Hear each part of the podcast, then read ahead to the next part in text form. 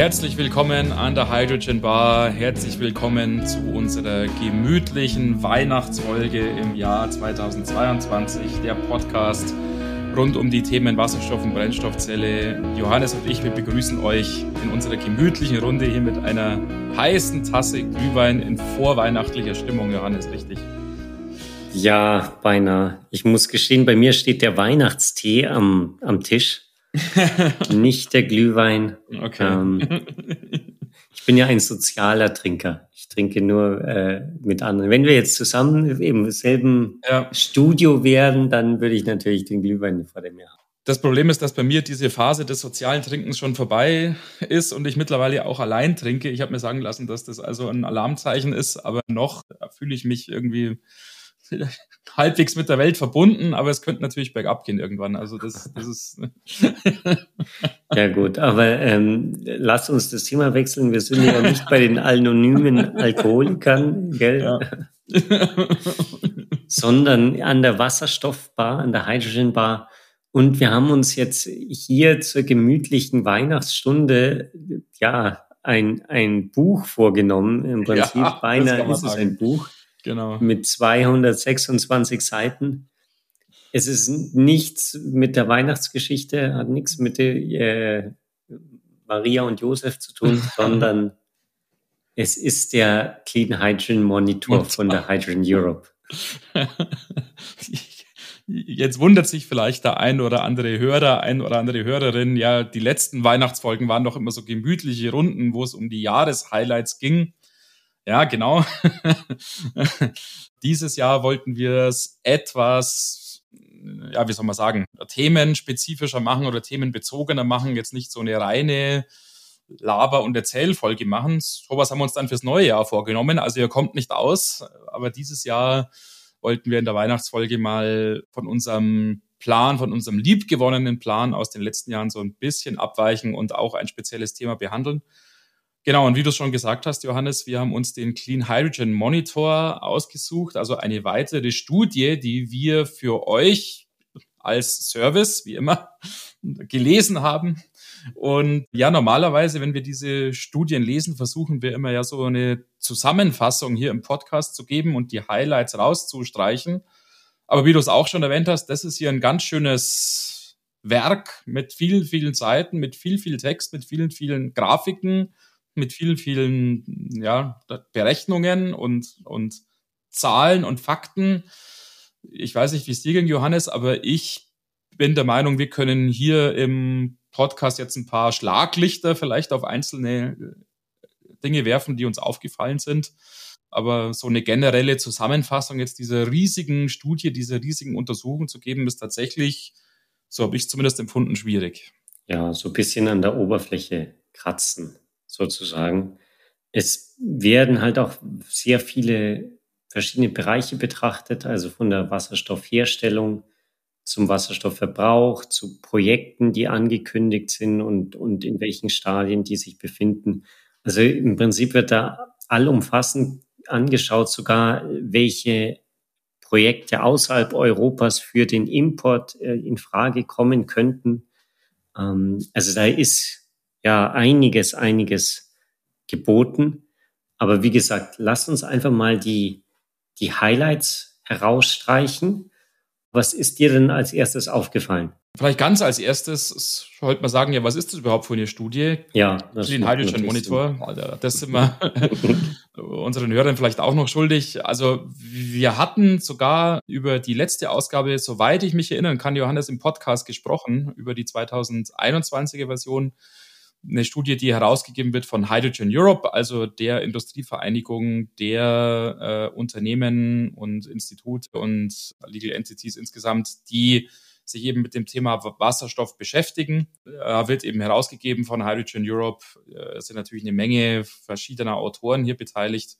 Und das ist vielleicht auch ein Grund, der dann zu dieser großen Fülle an Themen und Schwerpunkten führt. Und wenn du mich jetzt fragst, was ist mir als erstes aufgefallen, man kann ja so ein bisschen versuchen, sich entlang zu hangeln an ja, gewissermaßen der Wertschöpfungskette von Wasserstoff. Und wenn man jetzt erstmal auf die Produktion von Wasserstoff schaut, was mir aufgefallen ist, der Outlook, also die Planung, wie viel Wasserstoffproduktionskapazität in den nächsten Jahren hinzukommen soll, speziell natürlich über erneuerbare Energien, also Power to Hydrogen, in vielen Fällen natürlich dann Elektrolyse, wo also eben aus erneuerbarer Energie, erneuerbarem Strom Wasserstoff erzeugt wird. Da sieht es tatsächlich so aus, dass da ein positiver Trend feststellbar ist. Die hm, Aussicht für die nächsten Jahre ist tatsächlich in den letzten Jahren zunehmend positiver geworden. Äh, das heißt zum Beispiel jetzt die Menge an Elektrolyseurleistung, die jetzt rein als Beispiel für eine Inbetriebnahme im Jahr 2027 angekündigt ist, ist in diesem Jahr jetzt schon wieder deutlich höher als die Menge, die im letzten Jahr noch für das Jahr 2027 angekündigt war. Schwerer Satz, schwer zu verstehen vielleicht im, im ersten Moment, aber eigentlich relativ äh, klar, wenn man sich diese Grafiken anschaut oder die Berechnungen oder auch den Text anschaut in der Studie. Das heißt, hier geht es eindeutig bergauf. Sagen muss man, das Wachstum, also der Unterschied vom Jahr 2022, eben aktuelle Version der Studie, zu 2021, ist bei weitem nicht mehr so groß wie der Zuwachs zwischen den Jahren 2021 zu 2020. Das heißt, vom Jahr 2020 zum Jahr 2021 sind diese Balken zur Ankündigung von Zubauten an Elektrolyseurleistung regelrecht explodiert, wenn man das so sagen darf, aber wenn man das dann natürlich im Zusammenhang mit Wasserstoff im Vorsicht verwenden muss. Jetzt vom Jahr 21 auf das Jahr 22 hin schon ein Wachstum, aber nicht mehr diese riesige Explosion. Interessant in dem Zusammenhang fand ich, dass der, der Reporter auch den, den Zeigefinger erhoben hat und die Industrie natürlich auch ein bisschen gemahnt hat, dass sie mal zu Potte kommen sollen. Denn äh, was, was da schön zusammengefasst wurde, im Jahr 2020 oder im 2020er Report wurden 523 Megawatt an Elektrolyseurleitung oder, oder Wasserstofferzeugungsleistung ähm, für 2022 angekündigt. Zwei, Im 2021er Report waren es dann schon nur noch 253 Megawatt, also so die Hälfte ungefähr. Und in diesem äh, Report war dann das Ergebnis, dass bis August 2022 Grad 35 Megawatt wirklich angeschlossen wurden. Also es ist schon so, dass es viele Pläne gibt, aber es zieht sich halt doch. Das kann natürlich sein, dass äh, zum einen war, hat man sich da überschätzt, hat gedacht, es geht ja alles wie flutscht so durch und dann, äh, keine Ahnung, Lieferprobleme, was auch immer, konnte es doch nicht so weit kommen. Ähm, zum anderen ist, glaube ich, auch oft so, dass halt in der aktuellen bisschen unsicheren Phase dann auch abgewartet wird. Und wir hatten das Thema ja schon mit der, der RED 2 und diesen ganzen ja, Regularien in Europa hinsichtlich, was ist jetzt sustainable und, und was zählt dann als äh, grüner Wasserstoff und unter welchen Bedingungen und so weiter, kann es natürlich sein, dass viele von diesen Plänen dann doch erstmal zurückgehalten wurden. Nichtsdestotrotz, die, die Zukunft sieht weiterhin rosig aus. Unter der Bedingung, dass halt dann wirklich diese Investmententscheidung gibt. Ja, genau. Das ist der entscheidende Punkt. Und das ist natürlich wirklich ein Alarmzeichen, weil man jetzt eben schon in ja, diese Jahre tatsächlich kommt, für die sozusagen jetzt ältere Ausgaben von solchen Reports dann jetzt schon Voraussagen ja, gemacht haben. Vor einigen Jahren war das immer leicht, weil da ging das Ganze erst los und da hat man halt in die Zukunft jetzt irgendwas projiziert und hat dann irgendwie gesagt, ja, im Jahr 2000 22 wird das so und so aussehen und 23 so und so. Aber jetzt hat man eine Phase erreicht, wie, du es ja beschrieben hast, wo man jetzt dann tatsächlich in diesen Jahren mal angekommen ist, die in den älteren Reports prognostiziert worden sind. Und dass dieses Gap zwischen Ankündigung und Realität natürlich so groß ist, dass da wirklich ja quasi Größenordnungen dazwischen liegen, wie du es beschrieben hast, ist natürlich tatsächlich ein Warnsignal. Aber das wird ja auch sehr klar herausgestellt und deckt sich ja auch ein bisschen mit dieser letzten Studie, die wir im Podcast vorgestellt haben, wo es ja durchaus auch den erhobenen Zeigefinger gab und die Warnung, Vorsicht, es gibt eine erhebliche Lücke zwischen dem, was da angekündigt wird und zwischen dem, was dann tatsächlich in Stein gemeißelt wird sozusagen oder was dann tatsächlich in der Realität entsteht. Was ich da in dem Zusammenhang halt auch interessant fand, war diese Betrachtung vom Gesamtmarkt. Also wie viel wird denn jetzt eigentlich oder ist geplant, dass produziert wird? Wie viel soll auch verbraucht werden? Und äh, wie viel wird importiert? Und da war halt interessant, dass die Pläne für die, ja, den, den Wasserstoff, der in Europa hergestellt wird, recht groß sind, recht bombastisch, fast schon über die europäischen Ziele hinausgehen. Auf der anderen Seite hat die EU auch geplant, dass irgendwie 10 Millionen Tonnen Wasserstoff nach oder in die EU importiert werden. Das heißt halt dieses typische äh, ja, Wasserstoff aus dem Nahen Osten oder, oder Nordafrika. Und da sagt halt der Report, dass er überhaupt nicht sieht, wo diese 10 Millionen Tonnen Wasserstoff denn eigentlich herkommen sollen. Es gibt irgendwie wohl irgendwie was zwischen fünf und, und Millionen Tonnen an, an Wasserstoffprojekten, die denen bekannt sind, irgendwo außerhalb der EU. Aber die sind natürlich auch nicht alle äh, ja rein für die EU bestimmt, sondern die, die werden das wahrscheinlich an den Höchstbietenden verkaufen oder auch natürlich intern im, im eigenen Land nutzen.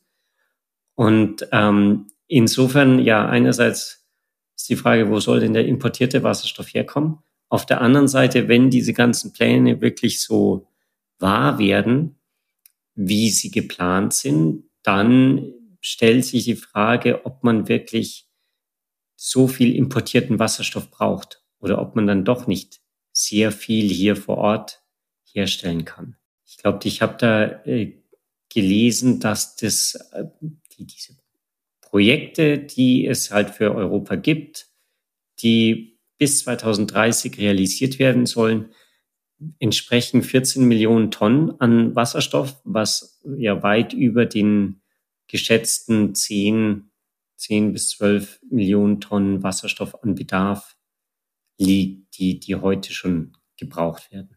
Interessant in dem Zusammenhang fand ich auch ein Kapitel über die Quelle von dem erneuerbaren Strom, der dann eben verwendet wird, um über zum Beispiel Elektrolyse Wasserstoff zu erzeugen. Also welcher erneuerbare Energieträger wird konkret verwendet? Wie viele Projekte sind da angekündigt beziehungsweise im Entstehen und welche Kapazität ergibt sich daraus? Und da sieht man, es gibt verhältnismäßig wenige Projekte, es sind trotzdem noch viele, also die zweitmeisten, die ihre erneuerbare, erneuerbare Energie über Photovoltaik erzeugen wollen oder beziehen wollen. Windkraft ist da aber ungefähr auf demselben Niveau.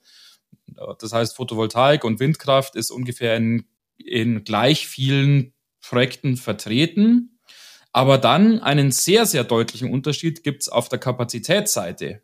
Nämlich der ganz überwiegende Teil der erneuerbaren Energie, also rein die Menge sozusagen, die Zahl an Kilowattstunden, die zur Erzeugung von Wasserstoff verwendet wird, soll dann aus Photovoltaik kommen, aus Solarenergie und wesentlich weniger aus der Windkraft. Das heißt sozusagen, die Wasserstofferzeugungsprojekte, die auf Photovoltaik setzen, sind eher sehr im großen Maßstab angelegt, also wirklich große Photovoltaikfelder oder große photovoltaische Anlagen, die eben herangezogen werden, um Wasserstoff zu erzeugen, während die Wasserstofferzeugung über Windkraft immer noch in einem Status ist, wo zwar einigermaßen viele Projekte angekündigt sind, aber die relativ kleinskalig sind und äh, die Menge an Energie verhältnismäßig klein ist. Das fand ich interessant. Spontan hätte ich eigentlich das sogar fast andersrum erwartet, auch dass mit zum Beispiel jetzt Offshore Wind da große äh, Windparks eben herangezogen werden, dann zur Wasserstofferzeugung und dass da halt mit verhältnismäßig einer überschaubaren Zahl an Projekten eine große Energiemenge zur Verfügung steht. Aber es ist tatsächlich andersrum. Die großen Projekte sind da die Photovoltaikprojekte. Und das, obwohl der Report eine Rechnung aufmacht und sagt, äh, Wasserstoff aus Wind ist viel günstiger oder nicht viel, aber zumindest günstiger als äh, Wasserstoff aus Photovoltaik, selbst in Spanien. Also selbst wenn man in Spanien Windkraft und Photovoltaik aufbaut, dann sagen die Wasserstoff aus Windkraft ist dort günstiger. Das ist halt interessant, dass irgendwie der Markt anscheinend so ein bisschen in eine andere Richtung rennt. Warum das so ist, ja, wer weiß. Vielleicht äh, sind sie sich da doch sicherer mit Photovoltaik. Es ist natürlich weniger komplex wahrscheinlich, als wenn ich da so Windkraftanlagen habe. Wobei ja Beispiel Spanien es ja schon so ist, dass ja genau die gerade dargestellt wird, dass jetzt ja, für Spanien, glaube ich, war es ja Onshore Wind jetzt die günstigste Lösung ist aber es ja in eigentlich allen anderen südeuropäischen Ländern, jetzt mit Ausnahme von Portugal, so ist, dass dort Photovoltaik die günstigste Lösung ist. Also das ist in Griechenland so, das ist in Italien so, in Kroatien zum Beispiel ist es so, Zypern, ja, Malta, gut, das sind jetzt natürlich eher kleine Länder, aber eigentlich in, in den großen südeuropäischen Ländern ist es so. Ja, und was aber erstaunlich ist, dass es ausgerechnet in Spanien nicht so ist. Genau, jawohl. Aber da ist dann schon wahrscheinlich die, die Annahme oder die, die Prognose, dass dort der Unterschied wahrscheinlich zumindest nicht groß ist. Und das ist dann wahrscheinlich, wenn man jetzt die Photovoltaik eben halt richtig hochskaliert und richtig dann im großen Maßstab denkt, wie es ja jetzt auch tatsächlich zu sein scheint, wahrscheinlich dann irgendwann kippen wird oder kippen könnte und dann eben auch in Spanien Photovoltaik die günstige Lösung ist. Ja, wobei der, der Unterschied, also wenn, wenn ich das richtig verstanden habe, ist halt schon, dass in Spanien liegt man dabei bei 2,90 Euro im Vergleich zu 2,50 Euro. Also das ist schon, also es sind nicht nur nur paar wenige Prozente, sondern das ist schon ein, ein signifikanter Schritt. Aber ja, das ist natürlich auch irgendeine Modellrechnung. Das sagen Sie auch selber. Sie haben da nicht reale Preise jetzt wirklich genommen,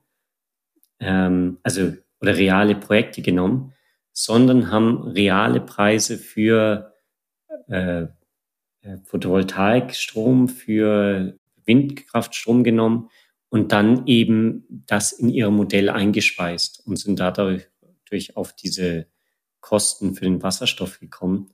Das ist natürlich auch mit Unsicherheit behaftet.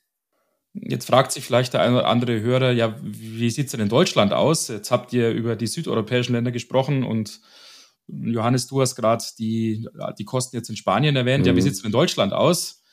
Für Duster. Deutschland, ja, tatsächlich. Also das hat mich auch wieder nicht schockiert, aber ja, das, das gibt dann schon immer so einen Dämpfer.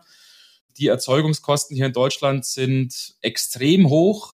Wir sind das zweitteuerste Land, um Wasserstoff zu erzeugen in ganz Europa. Das teuerste ist Zypern.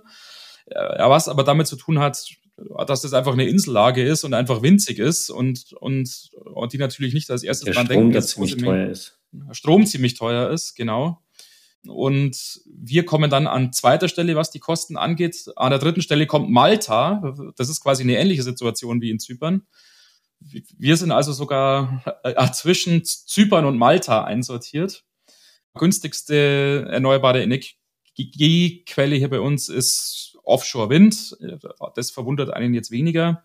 Aber was dann tatsächlich nochmal äh, den Schlag in die Magengrube verpasst ist, wir sind mit Abstand äh, das Land mit der höchsten äh, Besteuerung in Europa. Es gibt so einen Balken, wo und wie setzt sich der Preis für den Wasserstoff zusammen, eben die Kosten für die Elektrizität, dann gibt es halt CAPEX für den Elektrolyseur, ja, für die Anlagen und so weiter. Und dann gibt es irgendwelche Grid-Fees und dann gibt es eben die Taxes. Und das ist so ein das ist so ein lila Balken. Und der lila Balken für die Taxes, der ist ja, ich würde fast sagen, in Deutschland der höchste. Mehr als doppelt so hoch wie im nächsten Land. Ich glaube, das nächste Land ist Ungarn mit den äh, zweithöchsten Steuern. Aber die Steuern in Deutschland mehr als doppelt so hoch als im äh, zweithöchsten Land. Und wenn man da halt wirklich nur diese Kosten für CapEx und Strom nimmt, dann landet man eigentlich wirklich im, im Mittelfeld. Also da, da müsste man nicht irgendwie sagen, ist jetzt irgendwie Deutschland besonders äh, schlecht oder gut. Und das würde, also die, diese Mittelfeld, Länder, die haben irgendwie äh, Erzeugungskosten von vier bis fünf Euro pro Kilogramm. Wasserstoff jetzt aus Elektrolyse. Und ja, wie gesagt, äh, aktuell ist es in Deutschland halt so, dass es da 8,80 Euro sind. Also fast, fast das Doppelte. Das sieht man zum Beispiel auch, das hat mich dann auch wieder so beeindruckt, Johannes, dass dann, das hatte ich ja erwähnt, quasi jetzt unser Nachbar, was die Kosten angeht, ist dann Malta die offensichtlich sehr genau gecheckt haben, ja, bei uns ist es einfach teuer, weil wir auf der Insel sind und weil der Strom bei uns teuer ist und weil bei uns alles schwierig ist, die zum Beispiel Steuern komplett rausgenommen haben, weil die auch wissen, ja, das, es ist einfach teuer bei uns, das tut uns leid. Ja, wir müssen dann aber nicht noch jetzt mit Steuern quasi das zusätzlich noch verteuern, ja, liegen trotzdem auf dem dritten Platz sozusagen jetzt von der falschen Richtung her, was die Kosten angeht, aber äh, verzichten jetzt komplett da auf Steuern. Und es gibt auch andere Länder, die jetzt beim Steuerbalken halt gar nichts da stehen haben. Ja, oder ähm, sogar negativ sind. Oder sogar negativ, Bulgarien, genau. Ein, ja. ein Land. Genau. genau. Aber äh, diese Strategie oder diese Message, die ist bei uns offensichtlich noch nicht angekommen, ja. Dafür muss man halt sagen, ist der Preis für äh, Elektrolyse, die wirklich mit der erneuerbaren Energien verbunden sind, also nicht ans Netz gekoppelt, ist natürlich viel ja, interessanter jetzt in Deutschland. Wobei auch da muss man sagen, liegt Deutschland jetzt nicht ähm, in, in Führung oder so, sondern ist irgendwie im, im Mittelmaß. Ähm, allerdings ist es natürlich schon ein paar Euro billiger in, in ähm, Deutschland, während in den anderen Ländern ist es oft wirklich ähnlich der Preis zwischen netzgebundener Elektrolyse und dann Elektrolyse, die ans, ähm, an die, die ja, Photovoltaikanlage oder die Windkraftanlage direkt angeschlossen. Genau, ist. ja, stimmt. Das hätte ich jetzt auch bei dieser Rechnung noch dazu sagen sollen. Diese Balken, die, die wir da jetzt versucht haben, so abstrakt zu skizzieren oder diese Kosten, genau, da gibt es nochmal die Unterscheidung zwischen Grid Connected und eben nicht Grid Connected, genau. Und was da halt wieder interessant ist, wie schlägt sich denn jetzt die Elektrolyse im Vergleich zu der aktuellen Wasserstoffproduktion? Und aktuelle Wasserstoffproduktion, muss man halt sagen, ist 99 Prozent aus, mit CO2 behaftet, also äh, Gasreformierung. Und da erlebt man, hat man jetzt in den letzten Monaten eine ziemliche Veränderung erlebt einfach dadurch, dass diese Gaspreise so in die Höhe geschossen sind. Und schon im Vergleich zum letzten Jahr ist da der, der Wasserstoff aus Gasreformierung ziemlich gestiegen. Also im, beziehungsweise im, im Jahr 2020 auf 2021, weil der, die Energiepreise ja schon Ende 2021 ziemlich gestiegen sind. Und da sagen die halt im, im Moment erwarten sie oder, oder schätzen sie, dass sich diese Kosten eigentlich nochmal vervierfacht haben. Das heißt, dass man heutzutage bei, bei Gasreformierungs-, Wasserstoffkosten von um die 10 Euro pro Kilogramm Wasserstoff liegt. Was natürlich ein, ein Wort ist, da ist sogar die deutsche äh, Wasserstoffherstellung aus erneuerbaren Energien dann äh, wettbewerbsfähig. Sag das lieber nicht, weil da kommt sofort jemand auf die Idee, ja, dann können die Steuern noch viel höher sein bei genau. uns, wenn das eh noch so billig ist. Wobei, also man muss halt sagen, diese, diese 10 Euro, ähm, die ja killt halt oder killen einige Industrien, wenn das so bleibt weil dann, dann lohnt sich halt dieses ganze ja, äh, Ammoniakherstellung, Raffineriebetrieb einfach nicht mehr. Wenn, wenn das konsistent bleibt und man halt wirklich viel Wasserstoff braucht. Wenn das ein ganz kleiner Teil ist, dann kann man das wahrscheinlich noch gut verschmerzen. Aber wenn das ja ein großer Kostenblock ist, dann kann man das nicht so einfach schultern, wenn das sich vervierfacht. Absolut, absolut die Wahrheit, ja. Genau. Also das wird auch interessant sein, wie sich das jetzt in den nächsten wenigen Monaten und Jahren entwickeln wird. Ähm, und interessant wird natürlich auch sein zu sehen, ob dieses Gap, das wir am Anfang angesprochen hatten, zwischen Ankündigung und Umsetzung, auch unter diesem Gesichtspunkt sich vielleicht etwas verkleinern wird, jetzt in den Jahren 2023 und 2024, ob wir da näher kommen von dem oder ja, genau, dieses Gap eben kleiner machen oder zwischen Ankündigungen und Umsetzungen eine kleinere Lücke haben werden. Damit rennt uns die Zeit schon wieder davon. Wir könnten zwar noch sehr viel sagen zu irgendwelchen Projekten in Spanien und den Plänen und äh, in Europa und äh, Deutschland und was auch immer. Ja, jetzt Aber, haben wir nur über die Erzeugung gesprochen. Also da, da, ist uns die Zeit wirklich wieder weggelaufen. Ja. Tut uns leid, ähm, liebe Hörer. Vielleicht ein Punkt noch sehr interessant zum Verbrauch. Da geht der, wirklich der Hauptteil des Wasserstoffs in Raffinerien, dann 30 Prozent für Ammoniak, 13 Prozent für Methanolherstellung und dann die, der, der viel gescholtene Verkehrsbereich Jawohl. sind weniger als 0,1 Prozent. Also stößt eigentlich genau in das Horn, was, was äh, Marcel uns gesagt hat vor einigen Folgen, dass das sind so wenig Kilogramm, die, die nehmen niemanden das, äh, den Wasserstoff weg. Ähm, gut, natürlich ist der Verkehrssektor mit wasserstoffbetriebenen Flotten, Bussen, äh, Lastwagen noch sehr, sehr klein. Aber da ist man wirklich, ja, im Moment nicht mal eine Rundungsfehler. Ja, liebe Hörer, ich oder wir haben es ja schon, schon angedeutet, der Bericht, der würde eigentlich noch viel, viel weiter gehen. Jetzt würde es uns natürlich interessieren, habt ihr Lust, noch mehr dazu zu erfahren? Ich meine, wir könnten da noch wahrscheinlich drei oder vier Folgen hier bestreiten. Wie gesagt, das ist ein riesiges ja, Werk. Eine weitere mit, reicht vielleicht. Ja, genau. mit vielen, vielen Droht den Hörern nicht zu sehr. Ja, um Gottes Willen. Ja, ja, genau. Nee, nee, kurz vor Weihnachten möchte man mit den Drohungen jetzt erstmal haushalten. Wir drohen euch dann im nächsten Jahr wieder genug.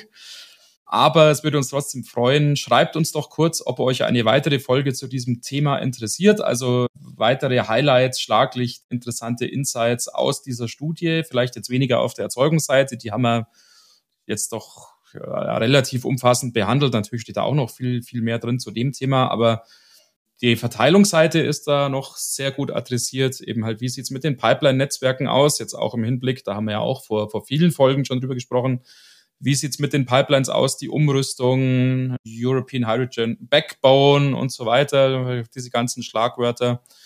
Wie sieht's dann mit der Verteilung per Schiff aus und so weiter?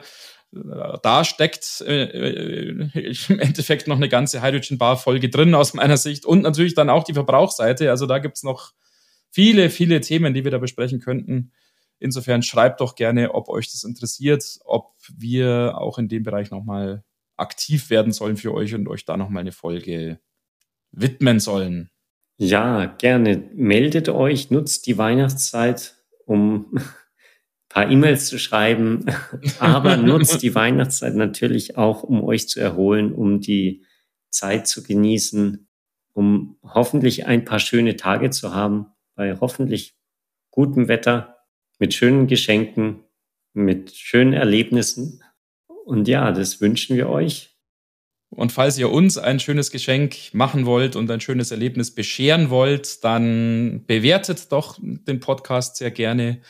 Auf iTunes geht es ja zum Beispiel, also auf Apple Podcast, geht auch auf Google, soweit ich, soweit ich weiß, und ja auf einigen anderen Plattformen auch. Da könnt ihr ja normalerweise mit Sternen bewerten und das würde uns sehr freuen, weil das hilft uns natürlich auch, den Podcast sichtbarer zu machen für Hörer. Es soll in Deutschland oder im deutschsprachigen Raum ja sogar noch einige geben, die den Podcast noch nicht kennen, um den Podcast sichtbarer auch für diese Leute zu machen. Das würde uns als kleines Weihnachtsgeschenk sehr freuen. Ansonsten wie immer natürlich der Hinweis, macht euch selbst ein Geschenk und schaut doch mal auf unserer Webseite vorbei, www.hydrogenbar.de oder schenkt euch selbst vielleicht das Geschenk der Kommunikation hier mit uns. Sehr euphemistisch. Ja, genau. Und nutzt dazu die E-Mail-Adresse kontakt.hydrogenbar.de oder das Kontaktformular auf der Webseite. Freut uns immer sehr. Leider dauert es manchmal zwei, drei Tage oder ja, auch ehrlich gesagt ein paar Tage länger, bis wir dann wirklich antworten können. Aber wir antworten, versprochen schreibt uns bitte. Dankeschön. genau, und wir werden jetzt in den nächsten zwei Wochen keinen äh, Podcast veröffentlichen. Wir hören uns also dann im Januar wieder nach den, den Feiertagen, nach dem Urlaub, wenn wir alle frisch und erholt sind.